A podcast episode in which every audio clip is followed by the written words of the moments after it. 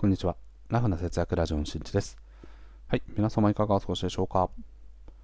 ということで、今回はね、雑談タイムですね。うん。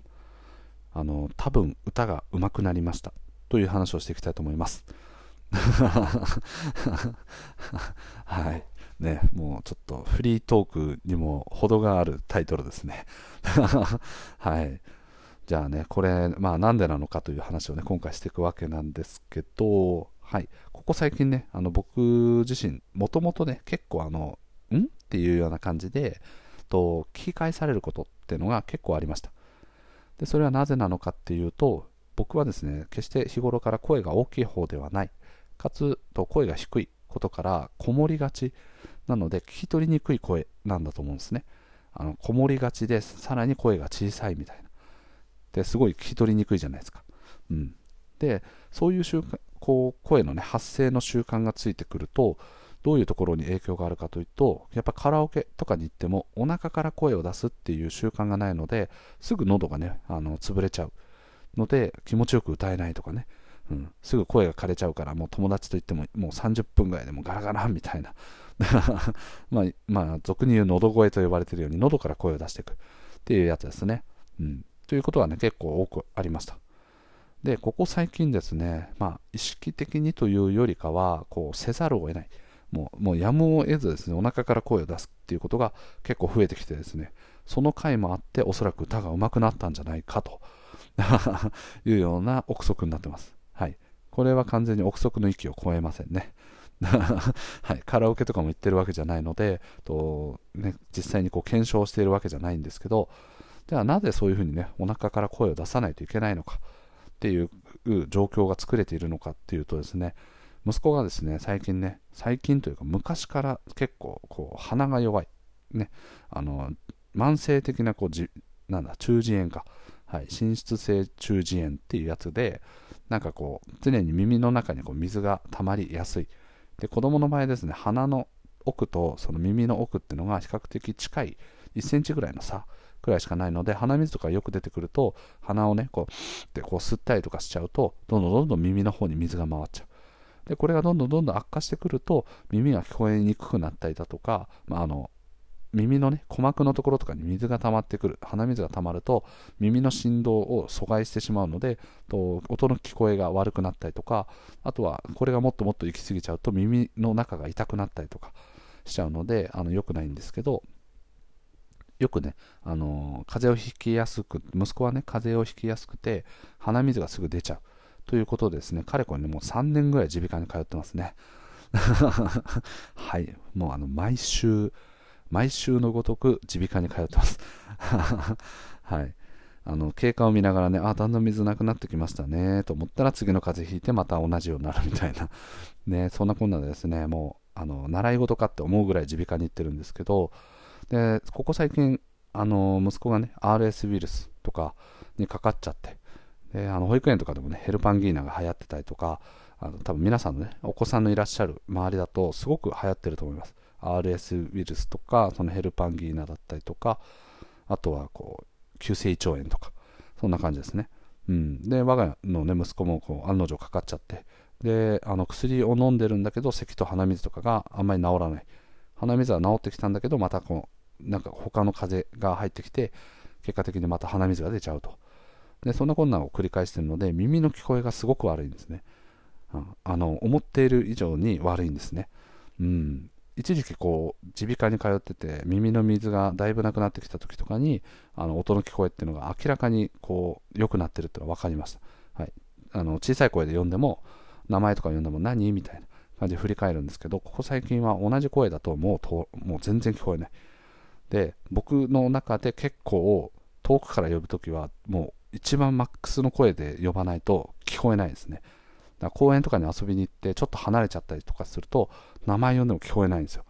うん、なので非常に怖いですよね。ストップとかそっち行っちゃダメだよとかっていうのを言ったとしても聞こえないのでまあもちろんねもう5歳なのであの自分でね公園から出ちゃダメだってのは分かるんですけど友達に連れられてもストップできないっていうことがあるので怖いんですけどそんなことがあったので、結構お腹から声を出してね、あのー、説明したいとか、これはねみたいな、ご飯中に立つのダメだよねみたいな 感じで家の中でね喋ってるんですけど、まあ、あの声が大きくなる分ねその分あの声色がね少しこう強くなるので声を荒げてなんかこう怒ってるみたいなね聞こえ方にあの近所の人からはあの聞こえてるのかもしれないですね。はい。なので、ぜひともね、すぐにもう良くなってほしいなという気持ちでいっぱいなんですけど、それがね、もうすべてのこう背景って感じですね。なので、今度ちょっとカラオケに行って、あの声がね、どれぐらい潰れないかとか、あとはこうお腹から声を出してるので、なんかこうね、高い音とかも結構声が出るんじゃないかなとか、という淡い期待を抱いておりますと。そんな話ですね。はい。なので、あの、カラオケに行った際にはですね、その状況についてもまた後日配信でね、お伝えしようと思ってます。はい。ちなみにね、その、中耳炎とかって耳の中に水が溜まっちゃうと音の聞こえが悪くなるっていうことなんですけど、結構ね、親って気づきにくくてですね、あのテレビとか見てるときにね声かけると子供ってテレビに集中しちゃってるんでそもそもねあのこっちの声呼んだ声とかに気づきにくいっていうことがあったりとかあとはこの中耳炎になってどれぐらいの音の聞こえなのかっていうと実はねあの6割7割ぐらいは常に聞こえてるらしいんですね。正常な状態の6割から7割ぐらい。だから全く聞こえてないとかそういうわけじゃないんですけどなのでと子供の変化に非常に気づきにくい。ということから、なんか親としてはね、イライラするわけですね。うん。なんかもう、結構大きい声で呼んでるのに、あのテレビに夢中になってる、もうこらみたいな、聞こえてるみたいな感じで言う時とかも結構出てくるんですけど、実際子供からしてみると、そこは全然聞こえてないという感じの場合もありますね。6、7割といってもね、もうあの最大半分ぐらいね、半分に近い、6割とかだと半分に近いので、と聞こえがね、だいぶ悪いんじゃないかなと思います。うん、なのでその辺はね、子供のちょっとあなんか聞こえが悪いなとかあ鼻水が長引いてるなと思ったら耳鼻科に連れていくといいんじゃないかなと思います。はいもうね、さすがにね、耳鼻科に関してもね、3年ぐらい通ってるとね、もう知識とかついてくるわけですね。うん、今やっているこのね、鼻のスプレー、シュッシュッシュとかやってるっていうのは、これ何のためにやってるのかとか、あとはこう耳の空気を抜くためにはどういうことをしているのかとか、ね、じゃあそれに代わる代替方法っていうのはどういうものがあるのか。あの病院ではこういうふうにやってくれてるけど自宅でやるためにはどういうふうにやったらいいのかとかね。そういうものをいろいろと考えたりとか考えたりっていうか調べたりとかしてね。だいぶ詳しくなりましたね。はい、詳しいんですけど息子の状態はと、まあ、良くなったり悪くなったりっていうのを繰り返してるのでちょっとね困ったもんだなと。とりあえずはね耳の聞こえ方が少しでも良くなってくれればあのすごいコミュニケーションしやすくなるので個人的には嬉しいんですけど、ね、耳ほら、耳抜きとかをね、するっていうのがあるように、ちょっとこう、鼻とかをつまんでね、鼻に、と口も閉じた状態で、こう鼻の空気をふんって出そうと思うと、耳に、こうね、耳に圧力がかかって、最終的にポコって抜けるような感じで聞こえたりっていうのは、大人だとね、比較的すぐできるんですけど、子供の場合はね、ちょっと加減がわかんないということで、あの、強くやりすぎちゃうと、鼓膜をね、こう傷つけちゃうとか、そういうこともあるので、あの結構気をつけながらね、やってみ、やってみようと思っている所存でございます。はい。ということでね、今回はね、もうあのカラオケがね、多分上手くなりましたと。カラオケというかね、歌がきっと上手くなっただろうという話でございました。でも実はね、あのこれはあの僕の目下、そのすごく課題だと思っていたことで、声をこう喋っている中で聞き返されることっていうのがすごく多かったので、まああのね、妻曰く、まあ、声は別にそんなすんごい小さいわけじゃないと。だけど、やっぱこう、こもっちゃうことで、あの聞き取りづらさっていうのはあるんじゃないかっていう話はあったので、と息子のね、この耳の状態に対してのこうコミュニケーション方法として声を大きくすると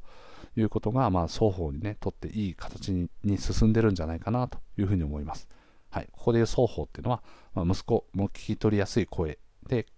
あのね、僕が話しかけてくれるし、あとは僕もこの聞き取りにくい声を直したいと思っているので、まあ結果、ウィンウィンなんじゃないかなと思ってます。はい。もちろんね、あの息子の耳が治るに越したことはないんですけど、しばらくはこんな感じでね、声から、あの腹からね、声を出してコミュニケーションしていこうと思います。はい。ということで今回の配信は以上です。最後まで聞いてくれてありがとう。また聞いてね。バイバーイ。